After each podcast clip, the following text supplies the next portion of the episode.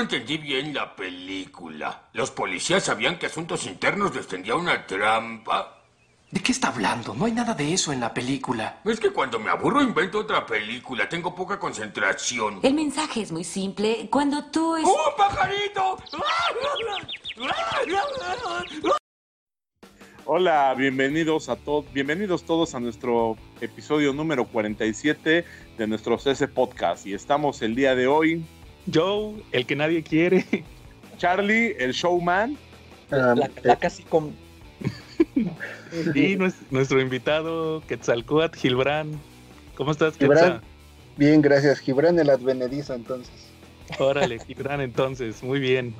Dale, Charlie, que la gente, la gente Hoy te es- pide. Hoy es un episodio especial para el CS Podcast, porque en principio, pues es el primero que conduzco, y en segunda, estamos en una controversia, porque hoy hace un año fue el primer episodio que grabamos antes de que se volviera a CS Podcast. Antes de que llegara el estrellato, hoy graba, hace un año estábamos grabando nuestro primer episodio. ¿Lo recuerdan, chavos? Sí, Sí. ¿Era hoy o era para el siguiente episodio? Ya ni me acuerdo. no, es el, es el 11. El día 11 se cumple un año que grabamos el, el piloto, ¿verdad? Sí, claro. Que hablamos de varios cómics. ¿Y cómo fue que se dio la idea original? Nos No, retó David. Sí, es que déjate, Charlie, voy a tomar un poco. ¿Me permites hablar, Charlie? Claro Ya que sí. que la gente-. La te aclama. Ah. No, es que hace, es que hace cuenta que, que Félix, sí, sí ubicas a Félix. Saludos, Félix. Sí. Sí, sí, sí. sí. Lo- No tiene bloqueados. este, el, el inventor del cómic en prosa, a lo mejor sí lo ubicas. Sí, claro, Este. cómo no. Siempre, siempre decía que, que cuando se armaba el podcast, que cuando se armaba el podcast, porque él es fan de, de los podcasts, de los que tienen tal cual programas de, de, de, de cómics, tal cual, o sea, eh, los que graban, si, si tú te quejabas de que grabamos dos horas, de los que graban cuatro o cinco horas. Ok. Y, y decía siempre que cuando se armaba el, que había que hacer dinámicas y no sé qué, y que había que juntar, o sea, juntarse por Skype y por todo eso, y que cuando se armaba el podcast.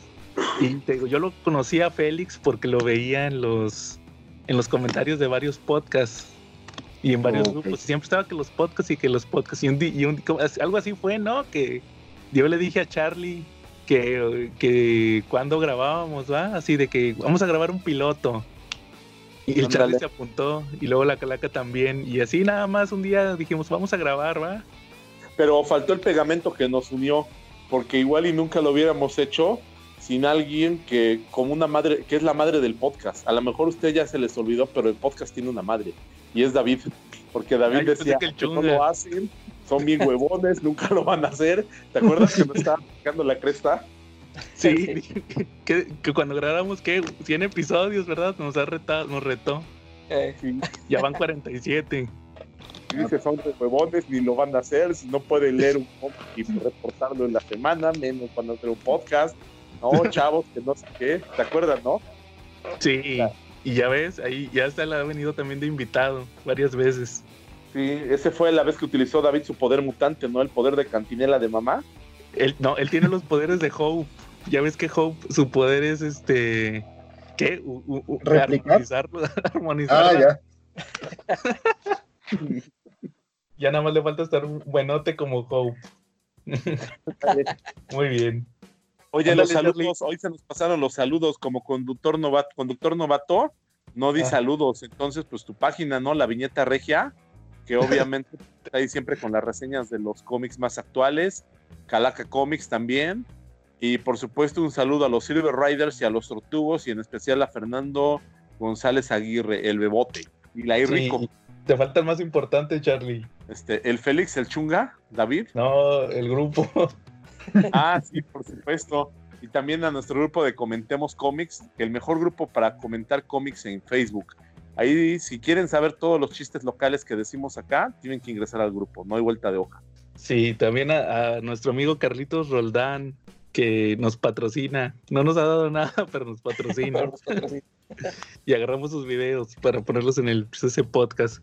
Oye, Gilbrand, también este, tú escribes para una página, ¿no? Reseñas. Sí, yo es, es- reseño en C506. Ah, entonces ahí para que, Este- para que lean tus reseñas. Sí, allá andamos. Muy bien. Charlie, cochino español.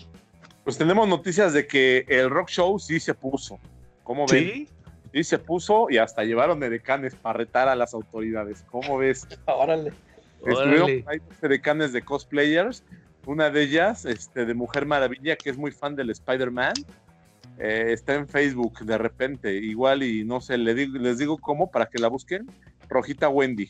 Sí, la Y- pero entonces, ajá. Y le echaron un taquito de ojo, ¿vale? Entonces Sí. ella cosplay, cosplay y en esta ocasión le tocó hacer de la Mujer Maravilla. Ha hecho también de Mary Jane y pues, también se ha aventado sus buenas ideas. ¿Y seguía igual de lleno? De Sonia la Roja, ¿no? ¿Qué onda? ¿Seguía igual de lleno que la semana pasada?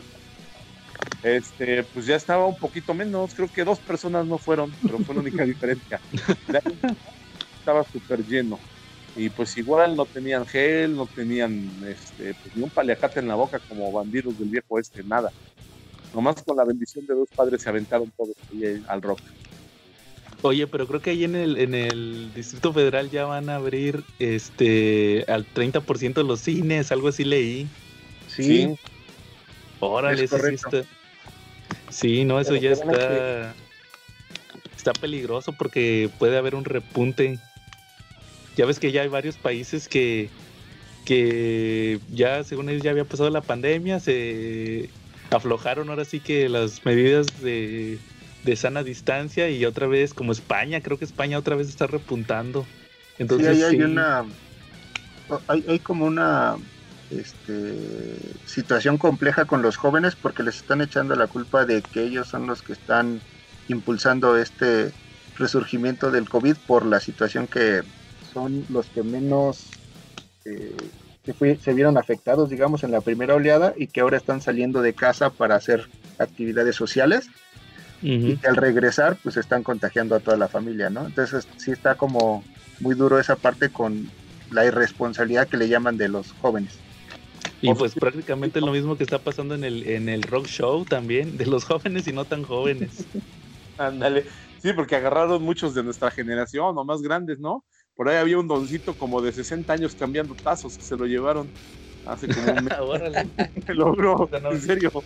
Que fue el de los que subieron este, las fotos ahí en la...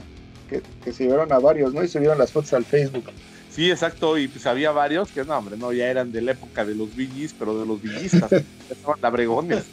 Órale, no, es que está, pero yo creo que no, no sé por qué lo hacen, que no entenderán que están causando ahí algo que tiene consecuencias sus actos o no sé. Yo, yo iba frecuentemente al rock antes de esto. Y sí, normalmente estaba lleno. Después hicieron unas modificaciones en la parte de cuando empezaron a arreglar el metro, porque al final el rock está en la salida principal del metro. Y entonces eh, acomodaron los puestos de manera diferente para que hubiera más flujo de gente y no, no hubiera tanta aglomeración. Este, y eso había ayudado mucho, pero después de dos o tres meses que hubo ahí algunos problemillas para que los dejaran poner, los puestos regresaron y es que muy, este, muchísima gente pues al final vive de eso, ¿no? Es el Sí, punto claro. más importante de venta del fin de semana para ellos y este, también irresponsables los que compramos, sobre todo que somos los que propiciamos esto. Pero, De hecho- pero no todos hacen eso, perdón. Por ejemplo, No, ahí tenemos dos conocidos, de tuyo y mío, este Quetzal, que no hacen eso. Por ejemplo, el famosísimo Jamaicas y, el, y el Marshall Fisher, ¿no? Ellos no despachan Claro. el rock. Bueno, eh, por ejemplo, este fin de semana, si no mal recuerdo, nuestro amigo Marshall sí estuvo entregando nada más. Y este y el Jamaica tiene un puesto muy cerca de ahí. Pero incluso eh, ahorita ha estado resurgiendo mucho lo de entregas este, vía paquetería para evitar esto. Pero bueno, digo que más bien somos irresponsables. Fíjense que yo hace unas semanas eh, compré unos mangas a Panini. Eh, Está curioso porque aquí en Monterrey había o hay dos Panini Points, les llaman, o más, creo que hay como cuatro. Yo nada más conozco dos. Eh, uno que está en el mero centro de Monterrey y uno que está eh, en la universidad, cerca de la universidad. Entonces, este, ahorita por el tema del COVID cerraron todos los Panini Points hace unos dos o tres meses, cuando empezó lo de la pandemia. Panini anunció que iba a, a parar las series un mes y que los este, Panini Points iban a cerrar.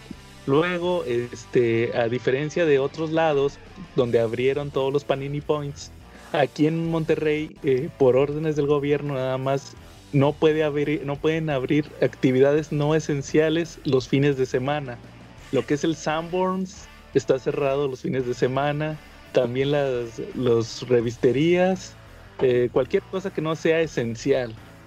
Eh, no sé si los Liverpool también están cerrados. Se me hace que no, los Liverpool sí están abiertos. Y eh, los Panini Points están cerrados los fines de semana. Entonces, hace unas dos semanas yo compré unos mangas. Eh, yo por mi trabajo no alcanzaba a pasar entre semana porque cerraban a las seis y media y yo salía del trabajo a las seis y aunque está relativamente cercano, el Panini Point no alcanza, hagan, de cuenta que hacía unos 35 minutos, entonces ya no alcanzaba a llegar.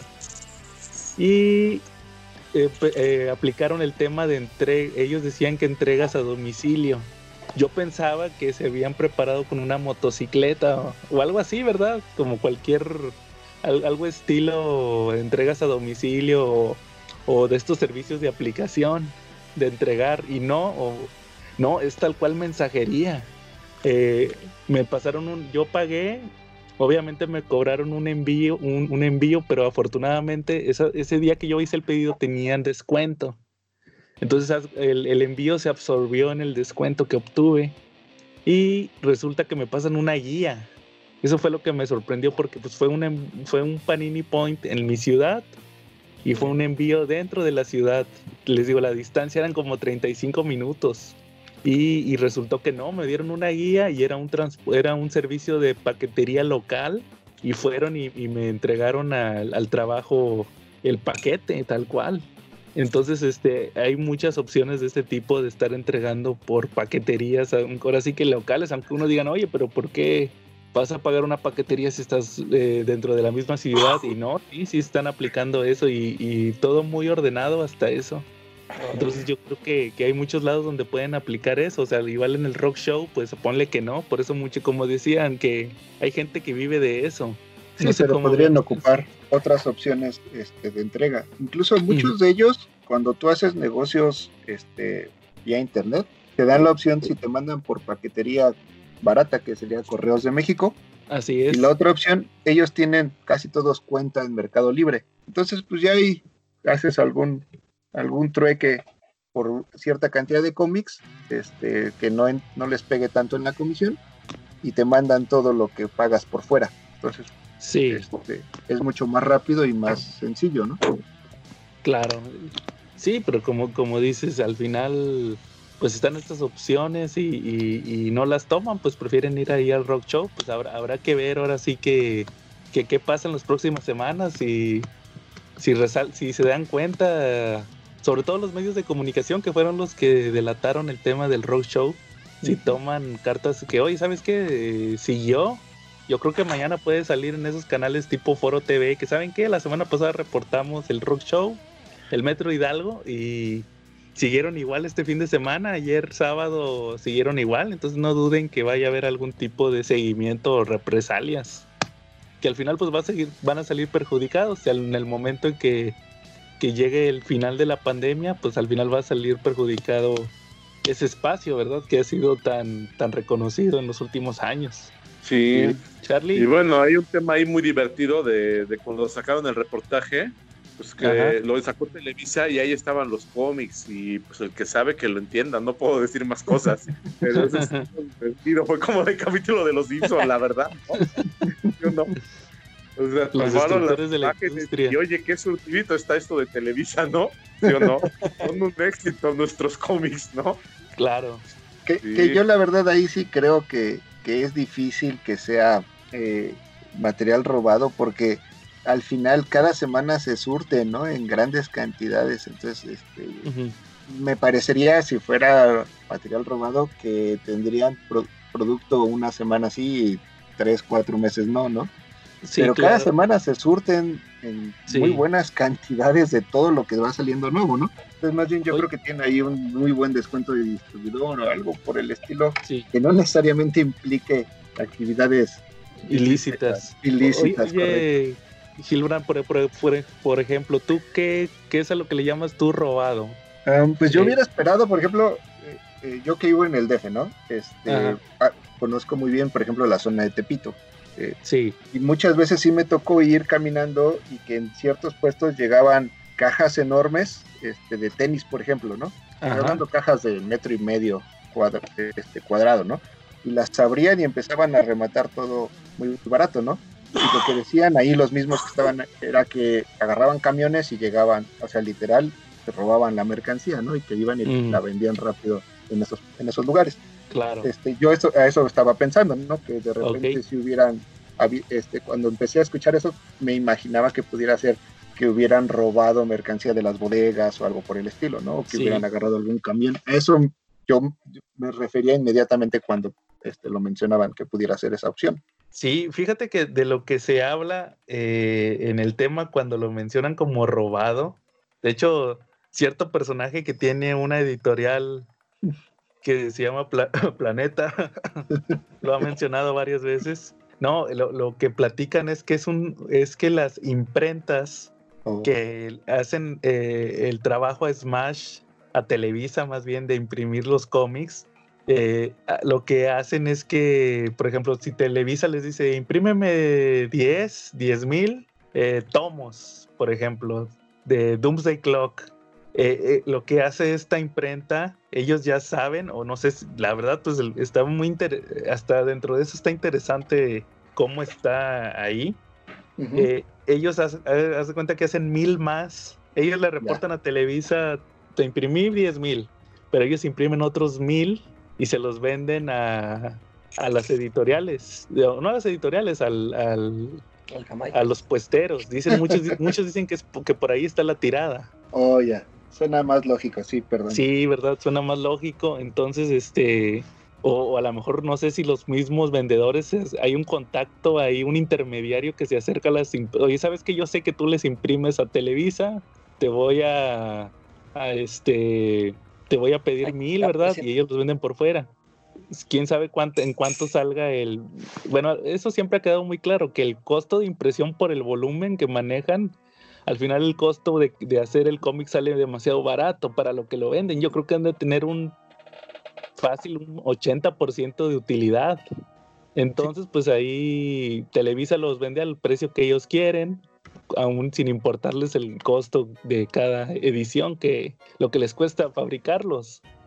Entonces, pues también el- el- la, la imprenta lo ve como un ingreso extra. A lo mejor, oye, pues mira, ya te lo estoy vendiendo a... Tú lo vas a vender a 300, pero te lo fabriqué en 20 y yo se lo voy a vender a este puestero en 50 y él lo va a vender en 100. Entonces ahí le ganó, la- la- lo que la imprenta le ganó 30 pesos a mil ediciones, más de lo que, que le vendería a, a Televisa. Entonces, este, yo creo que por ahí, por ahí se habla mucho de eso. ¿Qué es eso realmente? Que las imprentas que le trabajan eh, hacen números de más Ok. y, y- y- y le- al momento de reportarle a Televisa, ¿sabes que te, te imprimí la cantidad que me pediste? Pues ahí los mismos trabajadores le mueven para ocultar eh, lo- lo- el material de más y irlo a entregar a los, ahora sí que a los vendedores de, no del rock show, porque pues ahí hay muchos lados, ¿verdad? Pero que así, supuestamente así es como se maneja, dicen, ¿verdad? Es un rumor. Ok, ok. Entonces sí, suena un poco más, más lógico. Bueno, Charlie, ¿qué salió esta semana en Cochino Español? Este, pues salió el número 3 de, de Batman, el de la continuación del White Knight, eh, que pinta para ponerse muy bien. Y salió el de Venom. El de Venom sí no, no me latió tanto. Venom de End. ¿Te acuerdas que estábamos platicando un poquito? Y teníamos Sí. altas expectativas con ese cómic. Porque pues tenía Sí. una bandera alta con todo lo demás que se había publicado de End. No me gustó tanto. No sé si ustedes ya lo leyeron. No, Eh, no, ¿No lo han eh, leído? No, ¿de qué va, Charlie? Este, pues resulta que sí, efectivamente pasa mucho tiempo, es el futuro, casi el fin de la creación, y pues resulta que ya nada más hay dos tipos de fuerzas, este, los simbiontes de Venom en el universo y unas criaturas robóticas. Entonces trata de cómo, cómo Venom está desarrollando su propio universo. Al final Venom se queda como un creador porque resulta que él, em, eh, cada vez que el simbionte tenía tenía contacto con algún ser, tenía contacto con su código genético y entonces lo empezó a replicar para crear más criaturas, para regresar a los superhéroes Marvel y para regresar pues hasta animales. O sea, regresó de todo al final. Eh, no me gustó, la verdad. Siento que, que le dieron mucho esa terminología eh, y lo hicieron muy cansada la narrativa. ¿no? El dibujo estuvo pues 2-2, pero la narrativa sí estuvo pues un poquito aburrida porque era muy cíclica. Daba mucho vueltas y llegaba a lo mismo. Ok. ¿Y, qué- y quién es el escritor, perdón? Sí, es Adam Warren y el escritor eh, y el dibujante es Jeffrey Chamba Cruz. Eh, lo estoy viendo. claro. El dibujo, pues la verdad sí no nos queda de ver. Este sí está bastante interesante, es de lo que podría uno esperar de una historia de Venom, pero lo que sí nos queda mucho de ver es la trama, ¿no? La trama sí definitivamente sí no no fuerte. Y Oye, es muy triste porque yo porque- dime, ¿No tendrá algo que ver con lo de Donny Cates? Yo creo que por ahí va la cosa, porque pues, por ahí mencionan episodios de, Ve- de Venomizado. Porque ya va a salir una nueva serie, algo así como un evento nuevo. Lo Sí, que exacto. con lo de, con lo de, ¿cómo se llama, Charlie? Null, Null, Null es el dios de los simbiontes, ¿no? Sí, algo así. Y, y ya vi que anunciaron un nuevo evento ya que, que ahora sí ya viene a atacar la Tierra o algo así. Sí. Oye, y la Calaca, que es muy fan de Venom, que le gusta mucho Venom, este, ¿tú qué opinas de esto? De cómo lo quieren hacer la, lo- cómo lo quieren hacer un personaje relevante en el universo Marvel. Pues es que ni lo, no lo he estado leyendo, no sé qué también está la historia. Ok. Pero Pues, tú, ya- ¿cómo opinarías así por afuerita, cómo ves la historia de que planean hacer de Venom un personaje relevante? ¿Te cuadra pueda llegar a tener un lugar así? ¿O crees que Venom fue específicamente creado para ser enemigo de Spider-Man, para ser su némesis y puede generar historias interesantes, pero nada cósmico y nada que sea relevante para el universo? No, fíjate que eh, se me haría interesante eso, eso que van a lo que van a publicar de lo de la avenida de Null. Nada más que no lo voy a poder leer porque es de Don Cates. Pero, por ejemplo, fíjate que a mí lo que no me llamó la atención fue esta etapa de Flash Thompson. Pero aunque dicen que Ah. sí estuvo muy buena. Pero como que yo me quedé mucho con que para mí Venom era el Eddie Brock. Y ya, Sí, que lo trajera ahí otro, como que es, eh, es más, es lo que hicieron en la película de esta de, ¿cómo se llama el actor este? Tom Hardy. De Tom Hardy. Sí, no, más o menos eh, que sí, tomaron esa idea del Venom de Flash Thompson, de que lo crean el, el traje ese. Ajá. Fíjate, Charlie, yo también, eh, yo creo que Venom no debe de ser cósmico. O sea, es que el problema es que su origen es alienígena. Efectivamente. Pero, pero por ejemplo, eh, eh, es que el- yo el problema que veo con todo esto es que los ya lo han retconeado demasiadas veces. Sí. No sé, llega, siempre llega un autor nuevo y lo retconea. Es que como por ejemplo lo que decía la calaca de, Flash Thompson. A, mí sí me gustaron mucho los primeros números de Flash Thompson cuando era eran misiones, o sea, le quitaban el simbionte cada, cada misión, le daban unos choques eléctricos para que se le para separarlos y lo tenían guardado, entonces nomás eran misiones. Y le decía un, general le decía a Flash, nada más vas a hacer 20 misiones y terminando las 20 misiones te vas, vamos a buscar otro, porque ya las 20, en 20 misiones ya vas a estar muy ligado al, al y y cada vez que te lo quitemos te va a doler más. Entonces, este, ya después lo hicieron como dice la calaca, que de hecho hasta lo hicieron como demoníaco, porque, Sí. porque, porque hubo otra, hubo una chavita a la que Venom le pasó el, le pasó el symbiote, un- se llamaba Panic o Maniac o algo así, no me acuerdo, y, y le pasó el- parte del symbiote a, una chavita, era como su sidekick. Y luego ya hizo lo de que Caballero y que luego Space Knight Ajá. y luego co- con, los guardianes que conocía su origen y luego lo hizo bueno al, si- al symbiote que, que era la dócil y este que no quería dañar a la gente que es cuando empezó el tema que el, el run este donde regresó a Eddie Brock los primeros números los tenía un, un pandillero un mercenario, ¿no? Sí, y que él era malo, pero el, el symbiote Ya no era que, malo. Sí, no era malo. Y luego Eddie otra vez, y luego pasa lo de Null, que por lo que he leído es que, que es un dios symbiote, entonces que, que todavía se, se va más para atrás de la historia. Y luego que la araña, creo que hasta la araña la, ya la retconearon que no es una araña o algo así. Algo así escuché, la araña del pecho. que es más bien el símbolo, ¿no? Sí, porque Null, Null también tiene la misma araña. Es a, a mí en, en lo particular sí me ha gustado un poco. Entiendo Ajá. que puede llegar a un exceso esta parte de lo que está intentando Donny Cates, justo de primero Null hacerlo un dios y luego este hacerlo inmensamente poderoso y, y luego me gustó un poco cuando lo conecta con la con, con la espada este que usa el matadioses en, en aquella en, aquel, en aquel run de Thor de Jason Aaron Ah, ¿en serio? sí y con el, este, con el, el- perdón, el matadioses te refieres al. Pues sí, era como un symbiote, ¿verdad? El que usaba el God Butcher. Exacto. Y Ah, órale. ahora, este, eh, por ejemplo, Donny Cates, como le fue muy bien en, en la serie Venom, es quien trae la serie de Thor, ¿no? Sí. Y ah, ya trajo al, como que al nuevo gran malo, podríamos llamarlo así, que es eh, Black Winter, que es que teóricamente destruyó el, el universo anterior, que es de donde surge Galactus. Este, incluso eh, esta serie de Thor, la más reciente, Thor ya es súper poderoso, ¿no? Ya es el padre de todos los dioses y justamente Galactus se acerca con él para hacerlo su, su, su heraldo y le otorga parte de todos los poderes que ya tiene Thor, este, los poderes de, de, de un heraldo de Galactus, ¿no? Entonces ya es inmensamente poderoso. Y hacen esta alianza este, en el que Galactus le avisa que viene de Black Winter, que es el destructor del universo anterior, y este, quiere que le ayude a consumir cinco planetas para elevar su poder y poder hacerle frente a este Black Winter. Órale, y eso es lo que está pasando ahorita en Thor. Eso es lo que está pasando ahorita en Thor. La situación es bien, en el 3 llega de Black Winter, este es su primera aparición. En el 4 ya es el enfrentamiento Thor con The Black Winter. Es súper poderoso, por supuesto. Este, y resulta el, el, como el gran anuncio es que Galactus es en realidad el heraldo de The Black Winter. Este, hasta ahí se queda ahorita, ¿no? Entonces, Órale.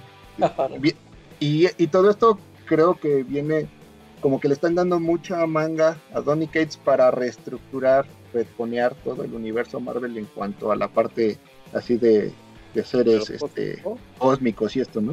Ok. Fí- Fíjate que eso, eso sí lo he estado notando.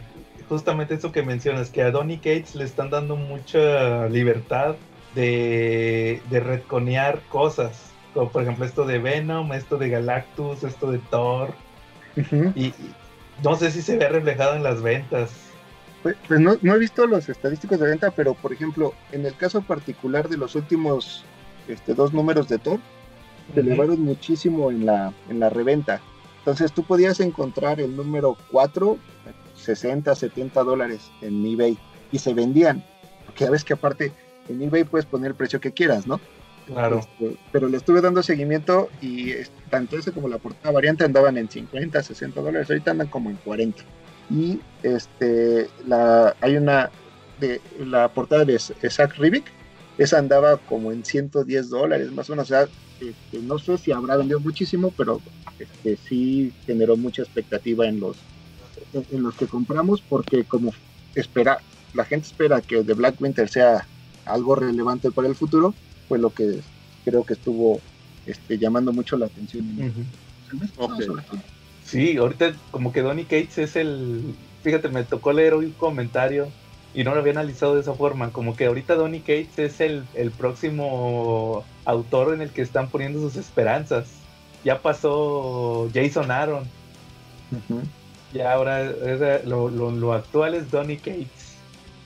Pues habrá que ver, a ver si, si resulta. Te digo, pues al final, probablemente al final quiera juntar lo de Thor y lo de Venom al final en un solo, una sola historia. Sí, en un evento, ¿no? Ligarlo. Pues, Oigan, ¿y con qué Venom se quedan ustedes? Perdón, ¿cuál es el que más les gusta? A mí me, me- me asombró que, por ejemplo, no mencionara en el episodio cuando Gargan, el escorpión, fue Venom. Era un Venom bueno. Eh, yo creo que hay tres Venom. El Eddie Brooke, el Gargan y el Flash Thompson con todo y que tenía el mismo problema que Luis Miguel en su película, ¿no? ¿No? Mi pierna, papá. Mi pierna. Exactamente, ya no la... Vamos a tener que cortarte la pierna. ¡Papá! ¡Papá! ¡No quiero que me corten mi pierna! ¡No me la pueden cortar! ¡No, no, no, no! ¡Papá! Yo, no, Charlie Eddie Brock. Eddie, Eh, a ver, Calaca. Sí. Sí, también, de, porque y el Eddie Brock, el, el enemigo de Spider-Man, porque a mí tampoco me gustó cuando lo quisieron hacer un antihéroe, o sea, que lo quisieron hacer bueno. Tampoco me cuadraba eso. Sí, yo también me quedaría con, con la primera etapa, la original.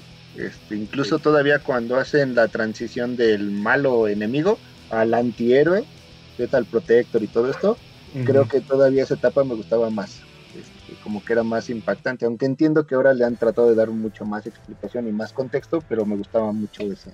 Se prestó para muchas historias, por ejemplo ahí el enfrentamiento que tuvo con Juggernaut estuvo muy bueno.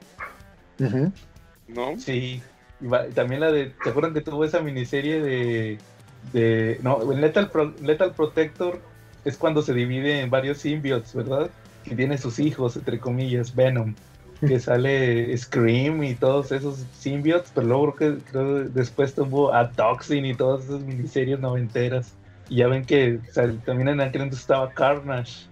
Y Sí, ya, pues, sí, pues es- ese era como que, como que el estándar con Venom y ahorita pues ya es otra cosa, ¿verdad? Yo, ¿Ustedes creen que tengan que ver la película? Que ya quieran explotarlo más de ese lado, sacar material. sí, sin duda tiene que ver. Incluso cuando salió la película, el cómic, la primera aparición, que fue el Amazing Spider-Man, el número 300, también subió fuerte de precio, como siempre pasa, ¿no? Hasta las reimpresiones subieron de precio. No sé si te tocó a ti escuchar del, del True Believer. Esa historia siempre la, esa siempre la platico yo del de 60 dólares. El- un, un true, un True Believer, el Amazing. Spider-Man 300, llegó a subir a 60 dólares. No, no, no, este, este estaba de locos. Y sacaron una segunda impresión de un True Believer El de True un Believer. dólar. Sí.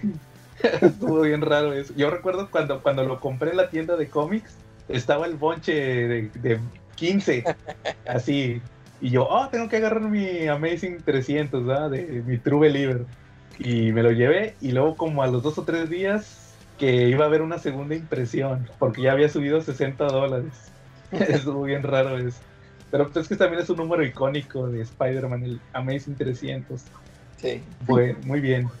Oye, Charlie, fíjate que en nuestro canal de YouTube, un- una persona, déjenme les digo el nombre, es Chris Leo, Sí. nos comentó en un video que si podíamos hablar del cómic de las guerras asgardianas, de los X-Men. No sé si tú lo has leído. Eh, tengo idea, sí lo leí hace muchos años.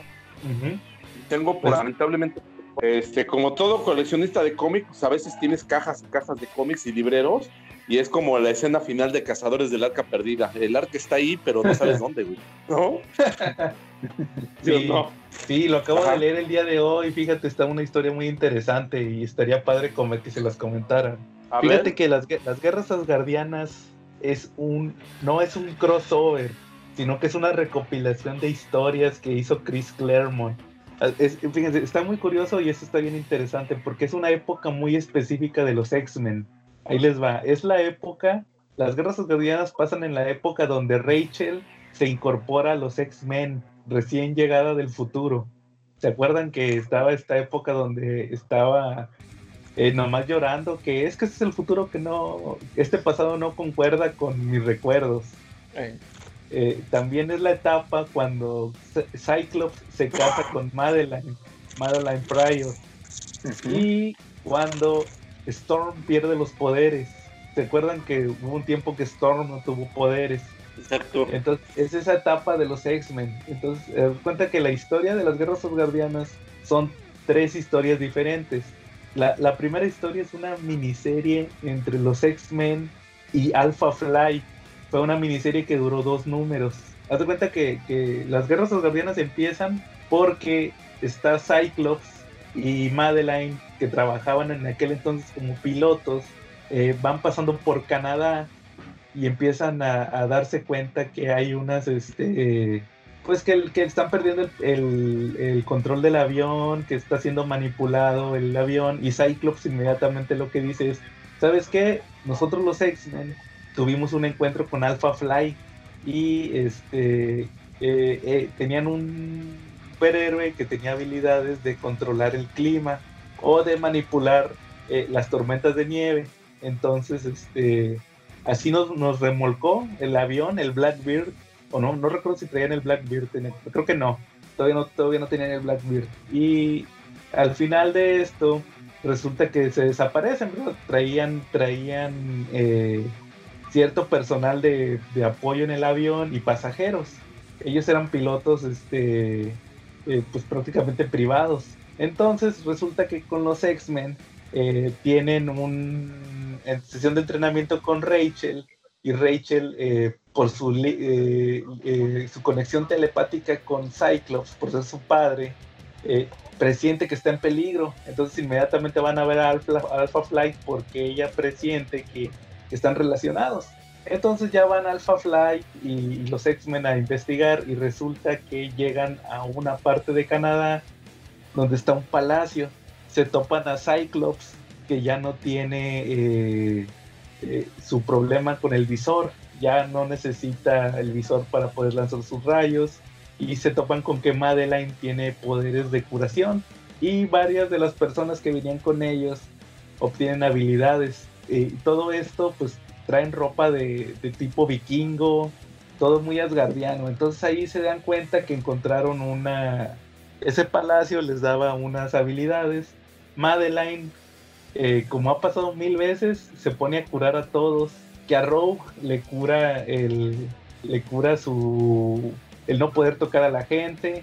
A, a Puck, el chaparrito de los Alpha Flight, lo hace crecer a, ahora sí que a tamaño normal y a, la se llama Heather, que es la, la líder de Alpha Flight, eh, le da poderes así, la hace como una vikinga, porque supuestamente ella tenía dudas de ser la líder de Alpha Flight y acá la hace súper fuerte y todo, ¿verdad? Entonces al final eh, sí tienen ciertos problemas porque se dan cuenta que hay miembros de Alpha Flight que tienen poderes místicos que están sufriendo eh, por culpa de este castillo. Al final se, ahora sí que spoiler, la culpa la tenía Loki. Resulta que Loki creó ese castillo porque le habían él, él para regresar a Asgard tenía que ayudar a la humanidad. Entonces crea este castillo y al final pues este causa esos problemas, ¿verdad? De que están lo típico, que están los que que los personajes que dicen, ¿sabes qué? Es que esto está mal porque va a morir, van a morir los estos personajes que tienen habilidades místicas, les afecta este castillo. Y están los otros del otro bando que dicen, pues acabo de curarme, acabo de recibir habilidades, no voy a dejar, no las voy a perder nada más, eh, no voy a dejar que me las quites. Entonces, pues esa viene siendo la primera historia de las guerras asgardianas. La segunda historia que está un poco más interesante es que Loki, después de esta situación con los X-Men, eh, resulta que observa a Storm, que había perdido sus poderes, y hace un plan para devolverle sus poderes del clima y al mismo tiempo colocarla como diosa del trueno para eh, asegurar el trono de Asgard, porque supuestamente en aquel entonces el que tuviera la habilidad del dios del trueno era el heredero de Asgard. Entonces eh, resulta que le habla a la, a la Enchantress, a esta se llama Amora, la encantadora, Enchantress, y manda a secuestrar a Storm. Pero el problema es que Storm estaba en una isla con los New Mutants. Eh, entonces eh, los chavitos están de vacaciones ahí con Storm. Y pues lo que pasa en esta situación es que secuestran a Storm.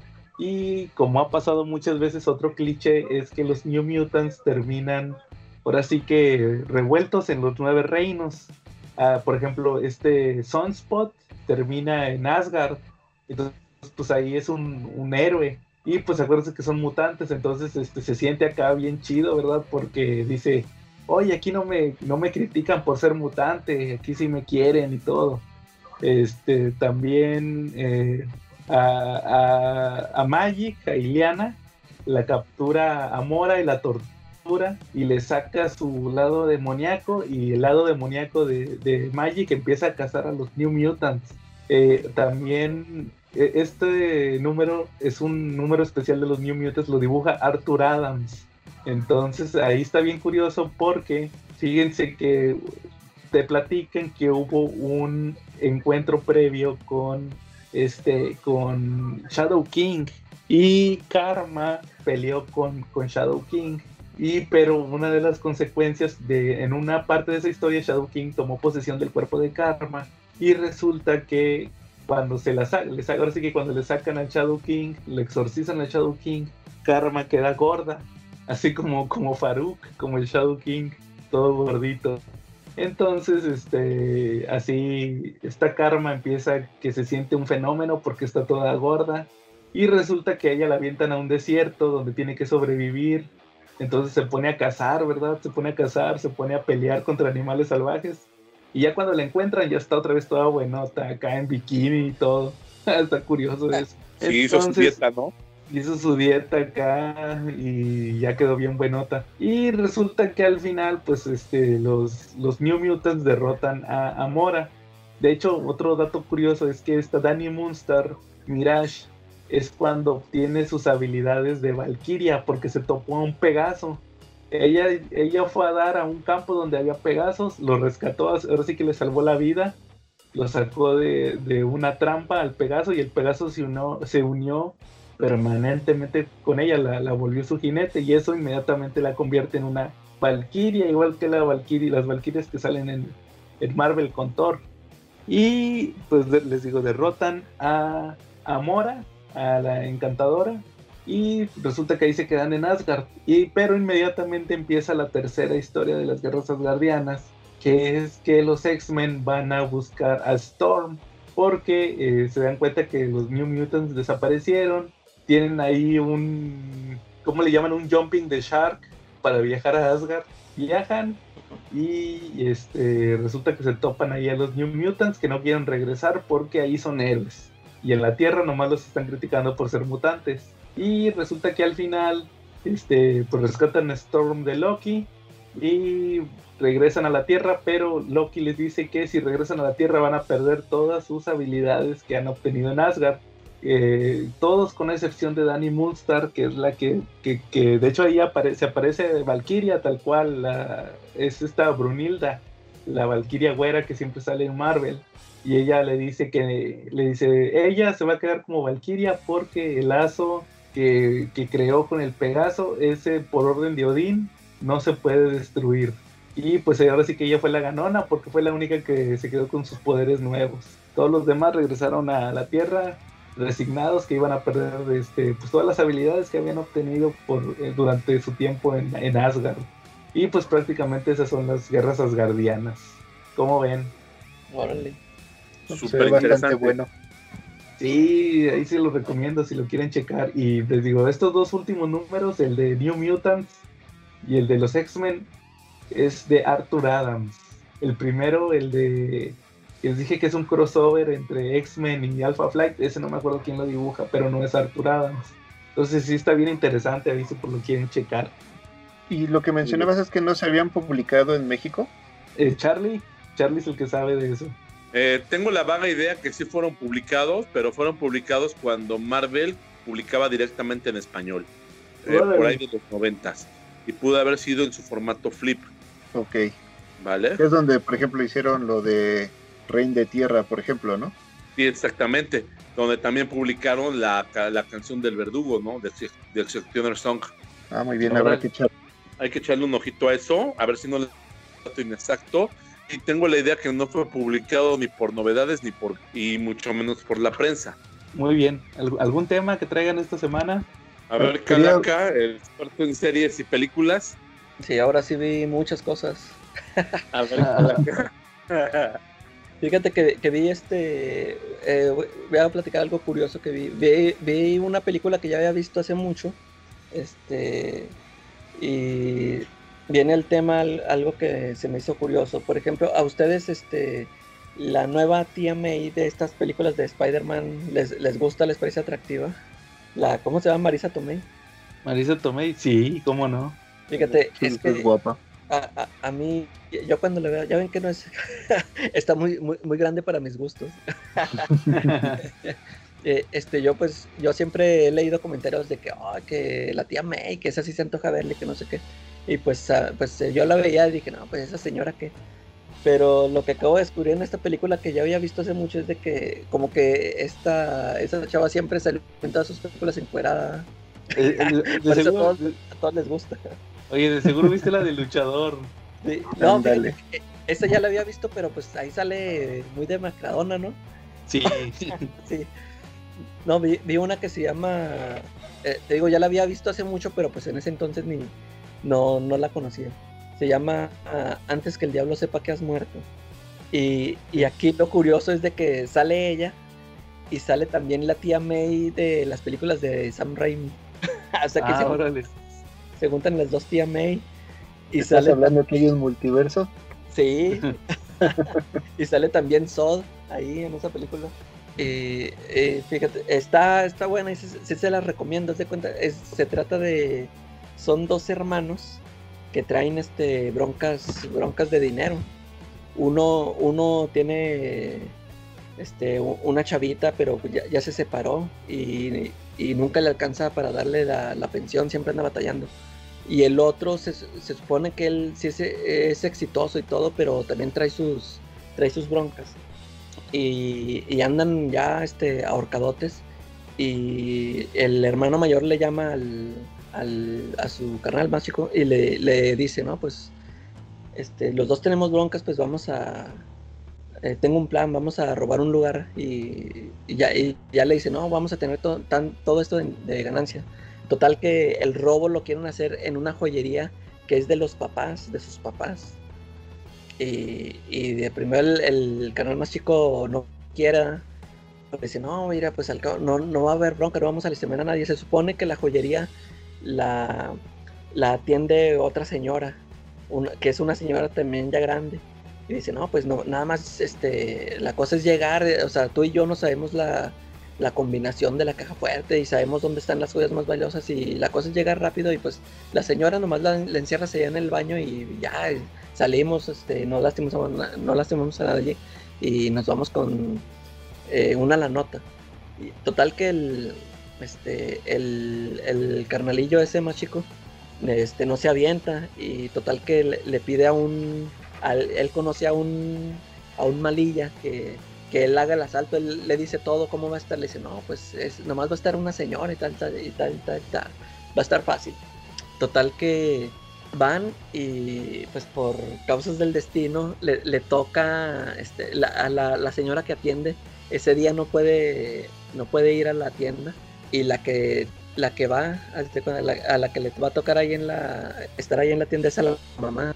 Y este, este cuate manda al- a su amigo para que haga el asalto y total que este lleva una pistola. Y, y la señora con tal de no dejarse también él- ella tiene su, su arma ahí guardada y sí, pues que se arman los balazos. Y la señora mata al ladrón y la señora queda hospitalizada y ya, y ya se andan ahí este haciendo bolas por todo lo que provocaron y ya hasta ahí les platico pero véanla está, está muy chida y, y total sale ahí la, la Marisa Tomei, este, pues ahí, igual creo que su primera escena es ahí en una, ahí la tienen ya perrito. Bueno, si quiero ahora, ¿te gustó más después de ver la película? ¿eh? Ah, Y ahora sí te llama la atención Marisa Tomei después de ver la que- película. Sí, es que ahí sale muy joven, ahí está muy joven, sí, se ve muy bien. Ahorita que mencionaste esa película, eh, hace un tiempo vi una, eh, una película de ella en Netflix que se llama Solo tú. Es una película romántica y está muy jovencita. Lo gracioso de esta película es que su enamorado en la cinta es Robert Downey Jr. Ah, ya sé cuál Ah, dices. Y resulta que y resulta que se conocen ahí en el set de grabación y sí tuvieron una relación algún tiempo, fueron novios a raíz de esa película. De esa película, órale. De hecho, de hecho cuando, cuando escogieron a, a Marisa Tomei para la tía May y que decían que no, que va a debutar en, en, en Civil War, hacían mucho el meme con esas escenas de esa película. Hay una escena donde andan en bicicleta, me parece. Y, y- y hacían muchos memes con ese, con esa de hecho yo por eso vi esa película. Me enteré de esa película cuando que ah, que a poco hicieron una película. Y sí, están bien chavitos. Era cuando, Sí, antes de que le pasaran a Robert Downey Jr. todos esos problemas que tuvo de drogadicción y todo eso. Desde principios de los noventas. Órale. Que es Yo- como de yo- los cuatro esa película. Sí, yo a Marisa Tomei la conocí, fíjense, en su punto porque sale en una película de Mel Gibson No sé si ubican la de la de lo que ellas quieren. Ah, Ay, claro. sale. Sí, sí la vi. Eh, Es una que eh, esa es es una donde Mel Gibson obtiene se electrocuta en la bañera. Este Puede leer la mente. la mente. Entonces hay una chava de una cafetería que siempre le, tira le tira la onda, pero la- la- ella lo, lo rechaza. Entonces ya en, una parte de la película va y le tira la onda usando sus habilidades esas de leer la mente, la convence y se la, se la lleva se la lleva a la cama. Entonces hay una escena muy chistosa donde Mel Gibson se va al baño porque no se le para. y resulta que, que va la chava va y lo topa, se lo, se lo encuentra encuerado en, la- en- en el baño y le dice, no, no, no, es que estoy, necesito un descanso nada más, ahorita voy para allá. Ya va al, al cuarto y resulta que decide utilizar sus, sus habilidades en la cama y le dice, ya hacen el corte y, y ya ponen cuando, cuando terminaron, ¿verdad? Y está la chava todavía medio, medio orgasmeada y dice, ay, este, es que tú entraste más profundo que, que cualquier otra persona. Y el vato, el Mel Gibson, dice, ay, este, gracias. Y, gracias. este, y luego le dice, no, le dice la chava, no, la Marisa Tomei le dice, no, no, no. Es que en profundidad se refería que, que como si, como en su mente, o sea, porque hizo exactamente todo lo que ella quería. O sea Eh, que se- ahora sí que aunque sin albur se compenetraron demasiado. Entonces es- esa escena está medio curiosa, entonces ahí me, me enteré que era ella. Y yo, ah, órale, era esa chava, ¿no? Está bien. La Marisa Tomei. Muy bien. Entonces, Calaca, eh, eso fue lo que viste esta semana. ¿Cómo dices que se llama la película? se llama Antes que el diablo sepa que has muerto. Ok. Charlie. Hay que buscarla. Ah, yo estaba navegando, me pongan el meme de Homero cuando brinca X videos en el, en el, en el. Yo estaba ahí haciendo eso. Oye, yo, yo también vi una película esta semana. Fíjense, vi la de la de Deathstroke, ya la vi, la película animada. Ah, la de DC. eh. Se llama Knights and Dragons. Fíjense que era una mi- salió, yo no sabía, como una miniserie que iban a liberar en, en el en el canal que saca las series de DC. Eh, Algo así era como web, eh, eran cortitos, entonces los juntaron para hacer la película. Eh, está padre, eh, te digo, tiene ciertos detalles la película, pero detalles buenos y detalles malos. Haz de cuenta que la historia es el origen de Destro. Eh, resulta que la película empieza cuando está haciendo una misión. eh, su esposa no sabe que él es mercenario. Él se conocieron en el ejército, pero la esposa cree que, que Deathstroke se dio de baja. Y no, resulta que es mercenario, mata ahí un general en Sud la, la clásica, va a Sudamérica a derrocar a un general. Regresa y se topa que secuestraron a su, a su hijo y a su esposa le metieron una, una madriza. Y pues resulta que es eh, Hype, la colmena, que es una organización de, de DC, de villanos, que resulta que quieren reclutar a Deathstroke. Deathstroke no quiere y ahí en la pelea pues le cortan la garganta al hijo de Deathstroke. Ya ves que alguna vez platicamos de eso, Calaca. eh, Entonces, este, de ahí da un brinco 10 años en el futuro, donde el, el niño sobrevive, pero queda mudo. De hecho, él es uno de los Teen Titans, se llama Jericho.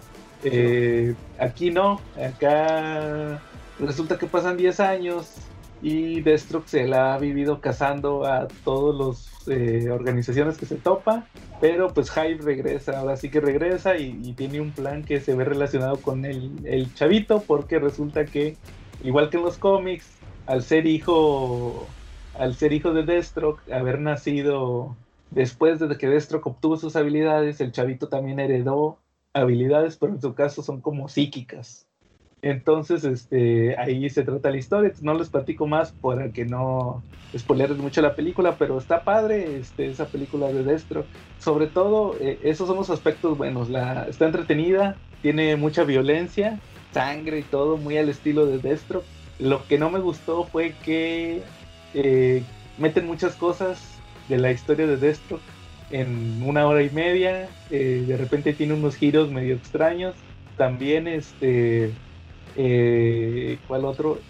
No me gustó, no me termina de convencer a Destro como un héroe, porque te dicen que es un mercenario, pero también te dicen que, que él no mata niños, no mata mujeres, este, tiene un código moral, que no va a matar gente buena, entonces pues no va con Destro, Destro que es un mercenario, eh, a veces a media misión, si llega otro que le paga más, se da la vuelta y ahora, ¿sabes qué? Te voy a matar porque el que me contrataste para matar ya me pagó el doble. Entonces me llama la atención sobre todo eso de que no sé si quieran hacerlo ahorita un... Vayan a sacar una franquicia. Alguna quieran, quieran, sí, quieran este, que sea un experimento esta, esta película, esta serie para un live action. Ya ven que está el, este Joe Manganiello, Eh, eh, este actor que hizo de Destro que en una escena post créditos de Justice League, que también lo rumoran para la supuesta serie de Batman de Snyder, de, de Ben Affleck, supuestamente, ¿verdad? Si sale. Entonces, este está rumorado. Entonces no sé si quieran apostarle a Destro que en un live action. Entonces, este, eso no me gustó. O sea, quieren suavizar a Destro. sí. Quieren suavizarlo para, para poderlo meter en un aspecto más comercial. Mucho como, como eso que estamos platicando ahorita de Venom. Entonces, este, esos son los puntos malos. También la Oye. animación. Ajá, dime. Te, te quería preguntar, ahorita que mencionaste de la, de la violencia, ¿está enfocada más hacia un público infantil o más a un adolescente? Eh, no, definitivamente yo diría un adulto. Adulto. Hay mucha, hay mucha violencia, descabezados. De repente Destro saca una cabeza de una bolsa, de una mochila, un descabezado, los corta a la mitad, le meten balazos, mucha sangre, exageradamente sangre. Este, ahora sí que muy a la Deadpool. Ahora sí que curioso porque De- Deadpool es un clon de, de Destro. sí. Sí. Entonces, este, así muy al estilo de las películas de Deadpool. De hecho, ahí les va una curiosidad que tampoco me gustó.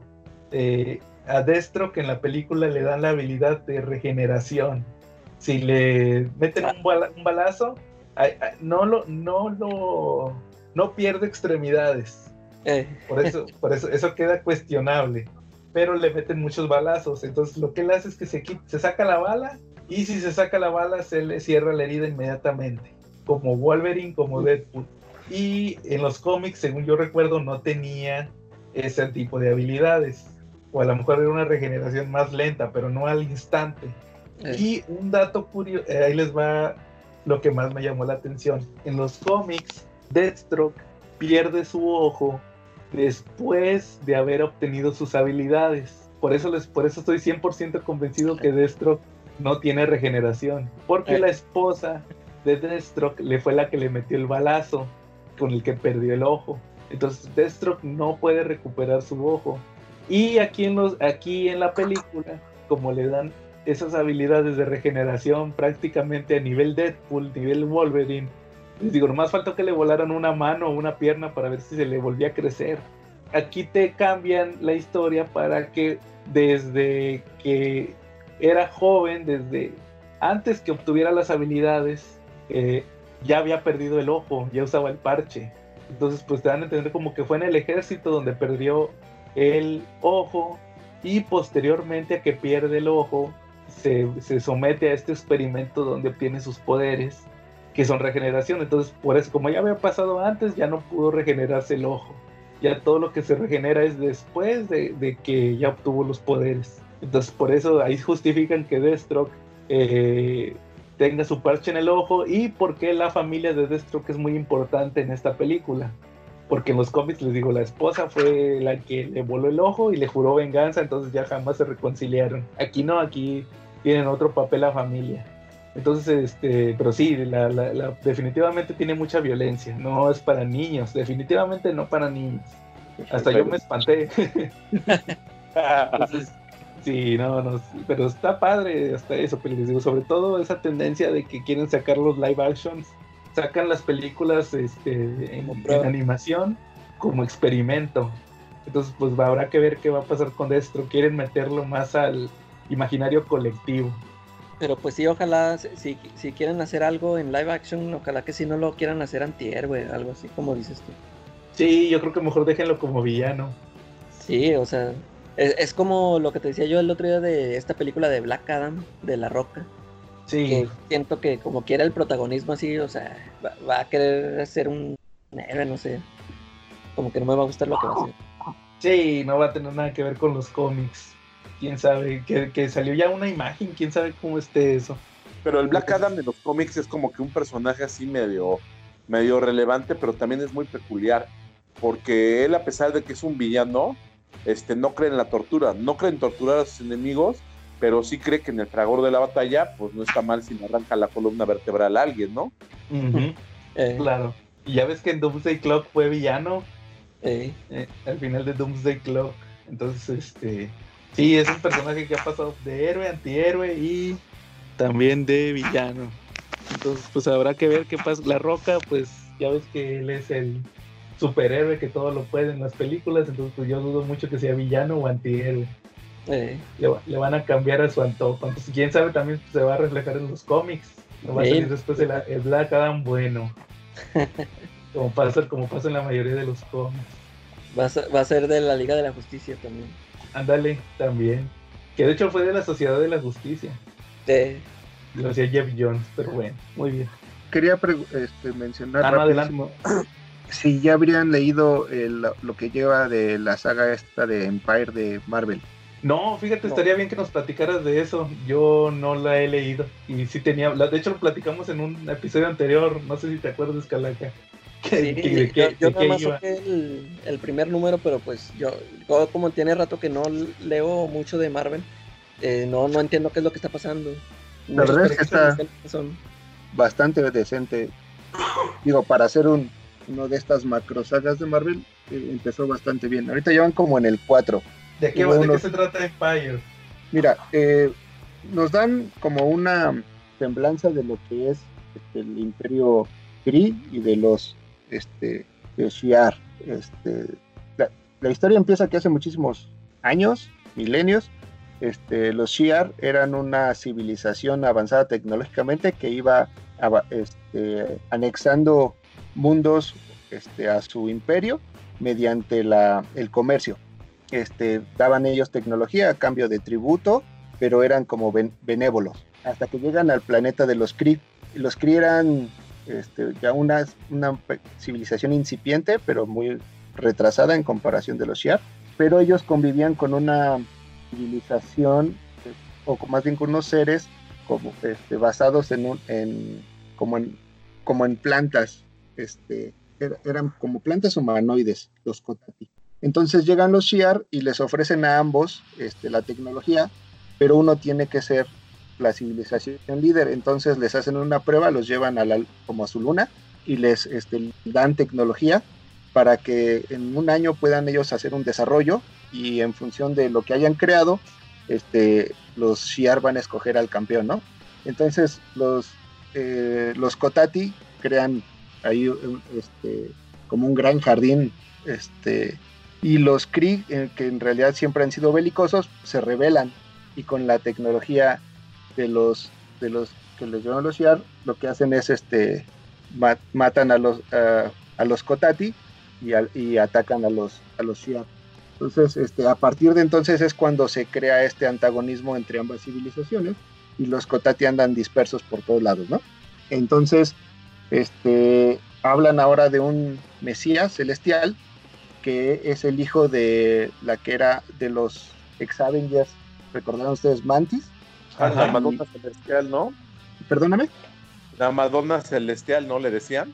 Es correcto, es correcto, exactamente. Y este al espadachín, que fue imbuido con, con los Kotati también. Pues, tienen un hijo que parece que ha tenido, la, verdad es que no conozco esas historias, pero parece que ha tenido dos o tres contactos ya con los Avengers.